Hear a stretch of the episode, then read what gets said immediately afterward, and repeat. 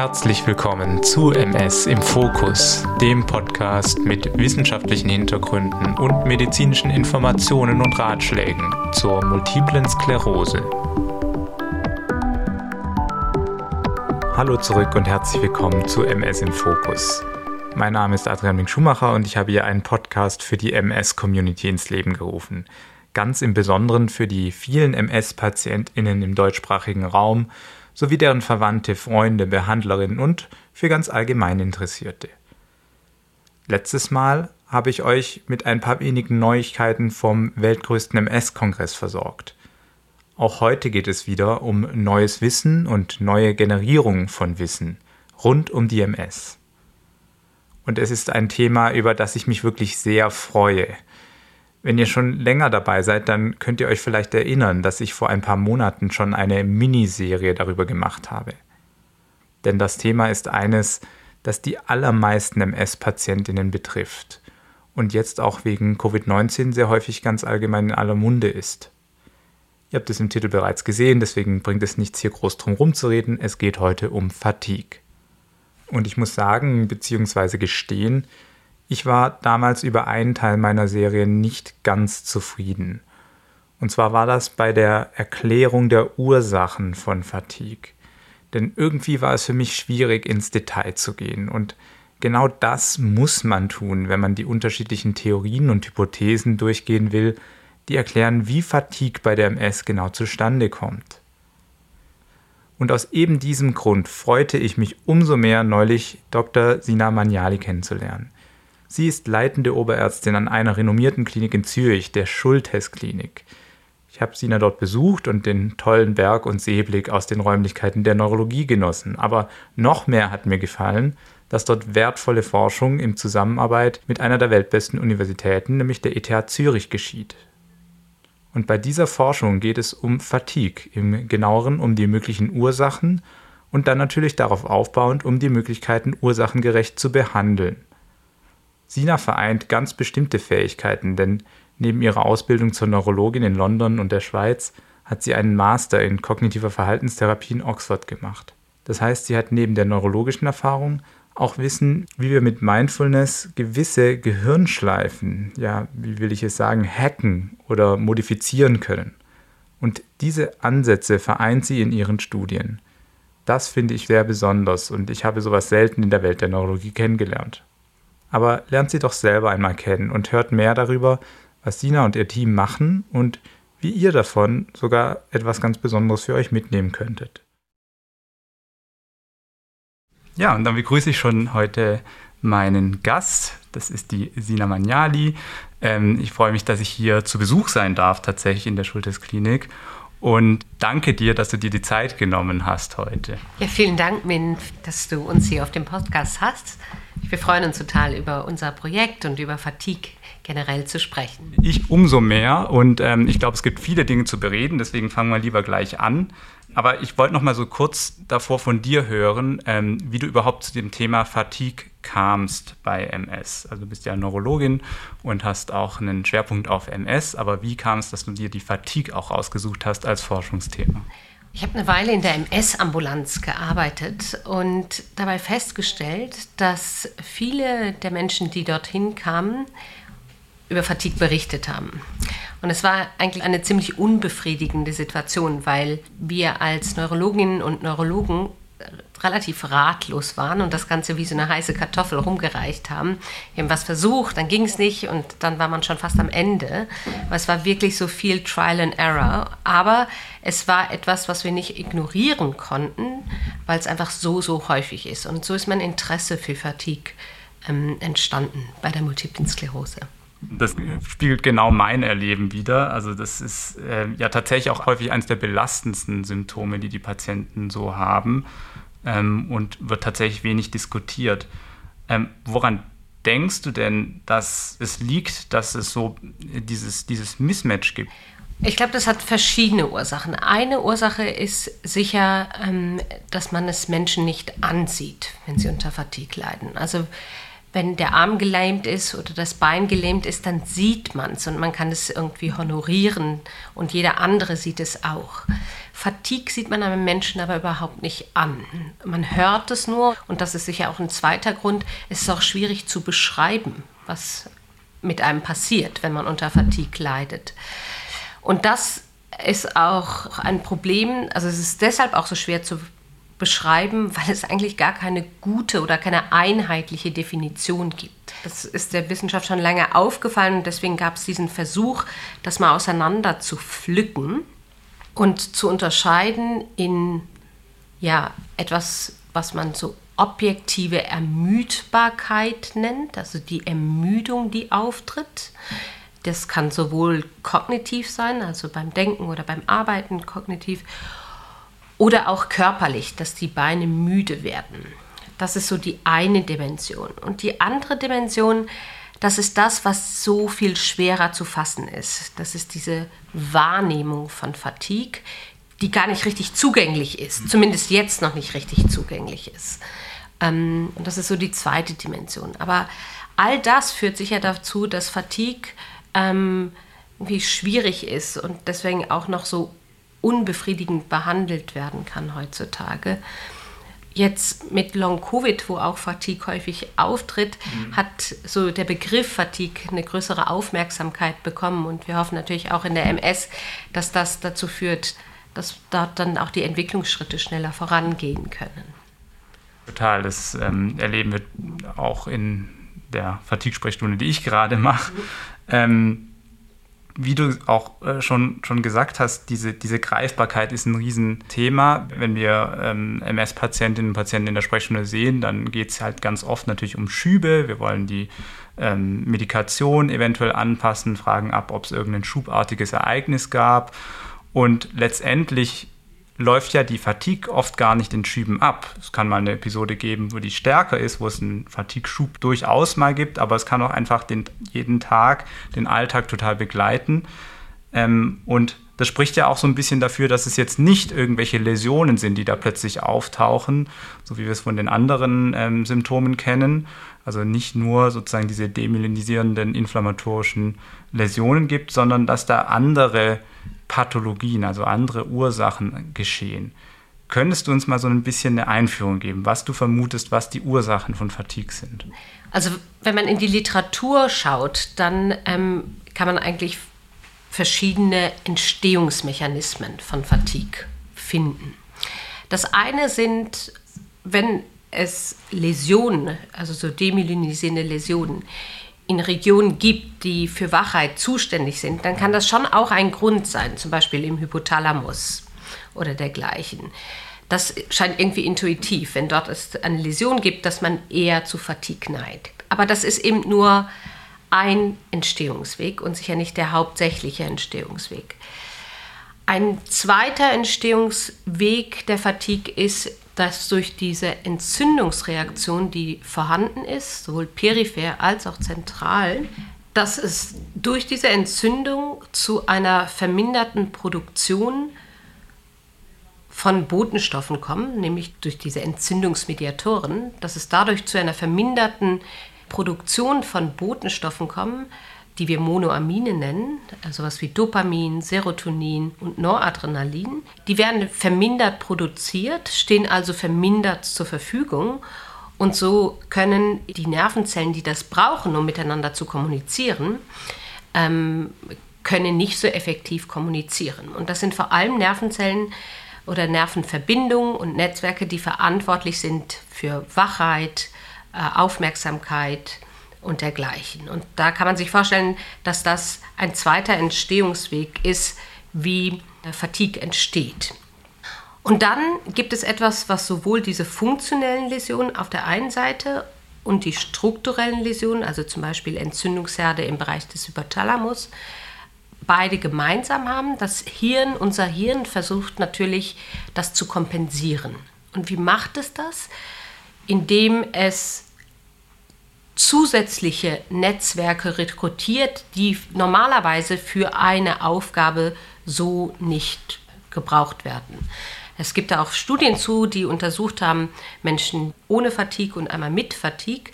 Und dort hat man eine ganz einfache Handübung gemacht, also einfach nur die Hand auf und zu. Und man hat einfach gesehen, dass die Menschen, die unter Fatigue geklagt haben, viel mehr an Hirnnetzwerken aktivieren. Das ist so ein Beispiel dafür. Und man kann sich natürlich vorstellen, dieses Mehr an Aktivität, was genutzt wird, führt auch schneller zur Erschöpfung. So, ja. Es ist einfach unphysiologischer. Das ist so der dritte Weg, den allen gemein ist. Und dann gibt es etwas, was wir ähm, hier in Zürich als eine weitere Hypothese annehmen, wie Fatigue entstehen kann. Und das nennen wir ein, dass Fatigue ein metakognitives Phänomen ist. Und das klingt erstmal ziemlich kompliziert, aber vielleicht darf ich das kurz erklären. Unbedingt. Und zwar muss man da einen Schritt zurückgehen und ähm, sich vergegenwärtigen, dass unser Hirn und unser Körper ja voneinander informiert werden müssen. Also sie bilden eine geschlossene Schleife. Alles, was im Körper passiert, wird im Hirn registriert.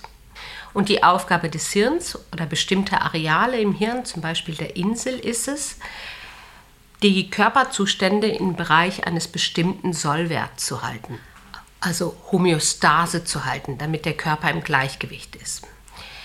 Wenn das Hirn das registriert, also die Insel das registriert und merkt, ah, das weicht jetzt ab davon, wie es eigentlich sein soll, zum Beispiel ähm, der Salzgehalt im Blut oder dergleichen, dann unternimmt das Hirn jegliche Anstrengung über Nerven, aber auch über das Blut und über Mediatoren wieder dieses Gleichgewicht herzustellen. Also das ist ein es ist wirklich ein geschlossener Zirkel, das Ganze. Und es ermöglicht uns, ganz unabhängig von Fatigue und MS, es ermöglicht uns, dass unser Körper im Gleichgewicht ist.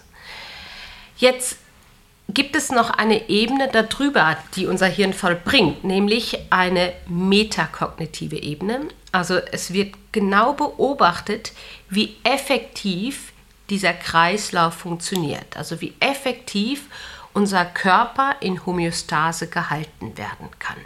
Und nun gibt es aber Zustände, wo ähm, jetzt keine Homöostase herrscht. Ein klassisches Beispiel dafür ist, ähm, auch etwas, wo Fatigue prominent ist, ist zum Beispiel bei einer Grippe oder dergleichen. Unser Körper wird attackiert von einem Virus oder einem Bakterium und man merkt, dass Entzündungsmediatoren werden ausgeschüttet und unser Hirn registriert, Achtung, hier lauert Gefahr, hier sind wir nicht im Gleichgewicht, hier ist etwas verschoben. Und was macht es? Es unternimmt jede Anstrengung, dieses Gleichgewicht wiederherzustellen. Und dieser Zustand, wo noch nicht das Gleichgewicht hergestellt ist, nennt man Dyshomöostase. Und in diesem Zustand erleben wir eigentlich genau das Gleiche, was wir auch bei der Fatigue, bei der Multiplen Sklerose sehen. Eine ausgeprägte Müdigkeit oder Zurückgezogenheit, auch ein vermindertes Lustempfinden, auch so ein sozialer Rückzug, den wir dort erleben. Das macht in dieser Situation auch Sinn, weil nämlich detektiert wird, hier ist ein Fehler, hier ist ein Fehlersignal und alle Energie oder alle Anstrengung sind darauf angelegt, diesen Fehler zu eliminieren und diesen Körper wieder in Gleichgewicht herzustellen. Das Phänomen bezeichnet man Sickness Behavior, oder? Ja. Was, was du gerade erzählt hast. Also ja. diese wirklich diese maximale Einschränkung und dieses Runterfahren ähm, aufgrund der, der schweren Dyshomostase, wie du es nennst. Genau, das nennt man Sickness Behavior. Und es gibt eben die Ebene darüber, diese metakognitive Ebene, die das Ganze monitort, die eben sieht, es ist noch keine Homöostase hergestellt. Deswegen müssen alle Anstrengungen darauf verwendet werden, Homöostase herzustellen. Jetzt bei einem Virus oder einer Grippe ist es normalerweise so, dass mit ähm, Abklingen der Infektion, also wenn der Erreger angegriffen werden konnte und bekämpft worden ist, auch dieses Sickness Behavior verschwindet. Aber was passiert, wenn man dieses Fehlersignal nicht aufheben kann? Und wir glauben, und es basiert auf das, was wir in, in der Literatur gesehen haben, auf unsere eigenen Arbeiten, dass es bei einem Teil von Menschen, die mit Fatigue und MS diagnostiziert worden sind, eben eine Verschiebung dort gibt. Nämlich, dass es entweder Entzündungsherde, sei es funktionell oder strukturell, im Rahmen dieser Schleife gibt. Zum Beispiel im Bereich der Insel. Oder dass durch Entzündung die Schleifenzugänge, also die Informationen, die vom Körper zum Hirn führen oder vom Hirn zurückführen, verändert ist. Also es ist eine, irgendeine veränderte Eichung da, sodass dieser ursprüngliche Sollwert eigentlich gar nicht erreicht werden kann. Mhm. Aber auf metakognitiver Ebene eigentlich immer nur angezeigt wird, ah, Achtung, hier ist noch nicht diese Homöostase hergestellt, hier ist immer noch ein Fehlersignal und deshalb ist Fatigue auch das adäquate Phänomen dafür, weil solange keine Homöostase hergestellt ist, muss alles auf Null zurückgefahren werden oder auf ein Minimum zurückgefahren werden. Und das ist so ein weiterer Entstehungsmechanismus, den wir postulieren, wie Fatigue bei multipler Sklerose entstehen kann. Relativ komplex. Komplex, aber sehr, sehr eindrücklich ist es. Ähm, kann man das auch als eine Art von Kontrollverlust bezeichnen, der da geschieht? Ja, genau. Also das Ganze könnte man auch als Kontrollverlust, weil eben noch nicht dieses Gleichgewicht wiederhergestellt worden ist. Und das bietet ja auch eventuell ganz interessante therapeutische Ansätze, wo du wahrscheinlich gleich darauf zu sprechen kommst. Ich wollte noch fragen, weil du ja gesagt hast, ihr ähm, seid da schon seit längerem dran an dieser Sache ich wollte noch mal wissen, wie man denn jetzt so ein komplexes Phänomen, was ja wirklich in den Tiefen des Hirnes sich abspielt, du hast jetzt immer von der Insel auch zum Beispiel geredet, das ist ja eine tiefe Hirnregion, wie kann man sowas untersuchen? Wie, wie, mit welchen Mitteln würdest du ähm, so eine Untersuchung durchführen?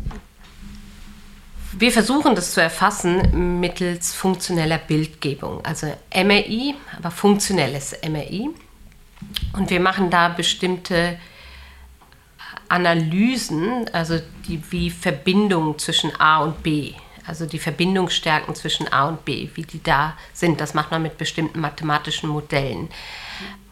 Und so eine Studie, die wir gerade durchführen, da versuchen wir eben genau mittels diesem funktionellen MRI, während der Mensch im Scanner ist, genau diese Verbindung zu messen und dann diese Verbindung nachträglich zu analysieren. Und das Ziel dabei ist, diese unterschiedlichen Gruppen, die ich vorhin vorgestellt habe, also einerseits das letzte mit der veränderten Körperwahrnehmung, aber auch die anderen drei Mechanismen, die zur Fatigue führen können, in ein und demselben Patienten zu gewichten. Also welche bei dem Einzelnen, der unter Fatigue klagt, am meisten ins Gewicht fällt. Okay, also so eine Art auch individualisiertes Screening auf die verschiedenen Mechanismen äh, mittels fMRI. Mhm. Ähm, und jetzt mal angenommen, ich denke mal, ihr seid jetzt noch nicht an dem Punkt schon angekommen, aber ihr habt da die Erkenntnisse, ähm, um ein bisschen genauer zu wissen, wo vielleicht die Fatigue bei dem jeweiligen Patient, der jeweiligen Patientin herkommt was könnten denn so Therapiemöglichkeiten eben sein, die man in Zukunft ähm, anbietet? Was sind die Möglichkeiten, die wir heute vielleicht schon an der Hand haben, aber vielleicht noch zu wenig einsetzen? Ja, wir haben heute schon eigentlich viele Möglichkeiten, wie man Fatigue behandeln kann. Das Problem ist nur, dass es für keinen einen hohen Evidenzgrad gibt.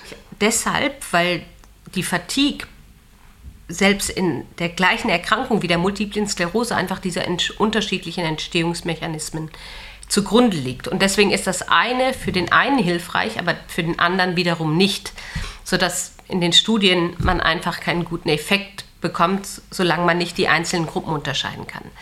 Aber wir haben Sachen und, das, und es gibt eigentlich zwei Pfeiler. Das eine ist nicht medikamentöse Therapien und das andere sind medikamentöse Therapien. Zu den medikamentösen Therapien gehören einerseits Medikamente, die man eigentlich für Depressionen gibt, die einfach diese Botenstoffe substituieren. Ähm, aber man gibt es nicht, weil man denkt, das ist eine Depression, sondern weil man einfach diese Botenstoffe substituieren möchte. Sowas wie SSRIs oder SNRIs. So, das kennt vielleicht der eine oder der andere. Das andere, und das ist für manche auch wirklich effektiv, sind tatsächlich Stimulantien, die man verschreiben kann. Sowas wie Ritalin. Und für einige Menschen ist das auch hilfreich. Es gibt dann noch so andere Sachen, so im medikamentösen Reich, die so ein bisschen so konträre ähm, Evidenz geben. Zum Beispiel hat man gesehen, äh, dass sowas wie Aspirin hilfreich sein kann. Aber das wurde dann in einer anderen Studie, dann konnte man den Effekt auch gar nicht mehr nachweisen. Es gibt dann auch das Vampyra, ähm, das Vampredin, was der eine oder andere vielleicht kennt. Und das ist wahrscheinlich genau für so körperliche Ermüdbarkeit gerade sehr, sehr hilfreich. Und dann gibt es so Sachen wie Ginseng, wo es Hinweise gibt, aber das sind so, so grob das medikamentöse Umfeld. Und dann gibt es aber auch eine ganze Reihe an nicht medikamentösen Sachen und, und das ist, glaube ich, total wichtig, das zu betonen, weil das auch etwas ist, wo man unbedingt explorieren sollte oder kann. Ähm, auch weil es weniger Nebenwirkungen haben kann. Also zum Beispiel weiß man, dass Fatigue oder wie auch andere MS-Symptome sich bei Wärme verschlechtern. Also Sachen wie Kühlung oder dergleichen. Das ist sicher etwas, was man anbieten sollte. Und dann gibt es etwas, das nennt sich Energiemanagement. Das ist ein ziemlich großes Wort, aber was es besagt, ist eine, eigentlich eine sehr klare Strukturierung und eine Priorisierung der einzelnen Aufgaben im Alltag. Ähm, und das kann hilfreich sein, wenn einfach Fatigue vorhanden ist. Und dafür gibt es auch Kurse. Hier in der Schweiz bietet die MS-Gesellschaft auch Kurse für so Energiemanagement an. Dann gibt es Sachen, die sind so mehr im verhaltenstherapeutischen Bereich, ähm, sowas wie kognitive Verhaltenstherapie, wo man äh, wie Techniken lernt, auch damit umzugehen, so mit dieser Fatigue das kann man lernen. Deswegen lohnt sich das auch mal reinzuschauen. Und dann gibt es so achtsamkeitsbasierte Verfahren, Mindfulness im, im Englischen, die auch Wirksamkeit bei zumindest kleineren Studien gezeigt haben. Und so unsere Annahme ist, dass Achtsamkeit vor allem bei Menschen hilfreich ist, die Fatigue aufgrund dieser veränderten Körperwahrnehmung entwickelt haben. So, dass es genau bei den Menschen besonders hilfreich ist. So. Ja, und der letzte Punkt war natürlich der spannendste, oder? Weil ähm, das auch ein Thema ist, was natürlich sehr wenig ausgeschöpft wird. Und selbst wenn Patientinnen oder Patienten Achtsamkeitsübungen machen, passiert es selten vielleicht auf einer strukturierten ähm, Basis, wo man dann auch versucht, wirklich Evidenzen daraus zu schöpfen, wie hilfreich das jetzt dort war. Ähm, und äh, ich glaube, das ist auch so ein bisschen ein Vorhaben, was ihr hier auf Dauer habt, dass ihr das mal auch auf solidere Beine stellen wollt diese metakognitiven Probleme und dann aber auch eine individuelle Therapie dafür. Genau, das ist äh, eine Studie, die wir gerade planen. Ähm, wir haben ein Programm entwickelt, was wir gerne online zur Verfügung stellen möchten, bei dem wir achtsamkeitsbasierte Elemente übernommen, angepasst haben, speziell auf Fatigue, aber auch diesen psychoedukativen Teil, also warum es hilfreich ist, mit eingebracht haben. Das ist ein vierwöchiges Programm, was man in Form von Live-Sessions machen wird. Und das Ganze ist jetzt gerade in Planung. So. Und soweit ich das verstanden habe, ist nicht in Planung, sondern aktuell am Laufen eine andere Studie, die ihr zu Fatigue macht, hier in Zürich. Kannst du dazu ein bisschen was erzählen? Genau, das ist die FAMRI-Studie, für die wir auch derzeit rekrutieren. Das ist die Studie in der wir versuchen, mittels MEI diese einzelnen Entstehungsmechanismen zu unterscheiden. Und wir machen das in Form von zwei Sessions. Also die Menschen werden zweimal eingeladen. Das erste Mal geht es vor allem so um so Formalitäten, Studieneinschluss und dergleichen.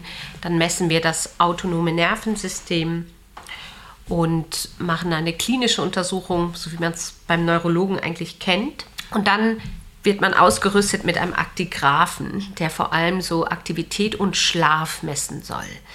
Diesen Aktigraphen würde man dann zehn Tage lang tragen und dann würde man zum zweiten Termin kommen, das dann ein MRI ist. Also es ist ein funktionelles MRI, es ist aber genauso für den, der das MRI macht, ändert sich eigentlich nichts. Man ist im Scanner für ungefähr 20 Minuten ähm, nur die Analyse der Daten ist ein bisschen anders. Das ist die Studie, für die wir gerade rekrutieren. Und wir würden uns natürlich sehr freuen, wenn sich der eine oder andere noch meldet und Interesse daran hätte. Okay, und wenn ich jetzt also äh, Patientin oder Patient bin und das sich für mich sehr spannend angehört hat, wie funktioniert jetzt der Ablauf? Ähm, muss ich euch anschreiben? Wie viele Termine sind es letztendlich? Kannst du es nochmal wiederholen? Und habe ich da speziell direkt einen persönlichen Nutzen oder ähm, erfahre ich da zumindest was über mich selbst? Wie, wie stellt ihr das dar? Also es sind zwei Termine, einer hier in der Klinik und einer im Scanner. Und dazwischen trägt man Aktigraphen. Und jeder, der Interesse hat, kann sich ähm, einfach kann uns anschreiben. Wir haben eine E-Mail-Adresse, die nennt sich famri.ethz.ch. Setzen wir noch in die Show Notes natürlich. Oder man findet uns auch im Netz, wenn man nach unserem Namen sucht. Und dann würden wir mit euch Kontakt aufnehmen. Und es ist natürlich schon so, dass man bei einer Studie nicht unmittelbaren Nutzen, selber Nutzen hat von dieser Studie, aber langfristig man vielleicht davon profitieren kann, dadurch, dass sich die Diagnostik verändert.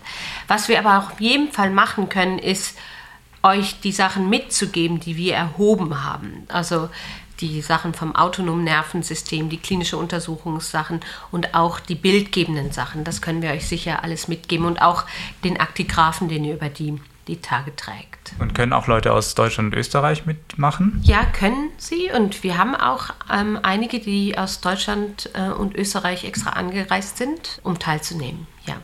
Spannend. Dann hoffe ich, dass sich äh, die ein oder andere, der ein oder andere noch für diese Studie begeistert. Ich glaube, es ist grundsätzlich immer sehr sinnvoll, auch an ein Studienzentrum angebunden zu sein, weil man natürlich dann auch nach der Studie eventuell interessante neue Dinge erfahren kann oder vielleicht an Folgestudien teilnehmen kann, die dann auch mehr therapeutisch ähm, sind.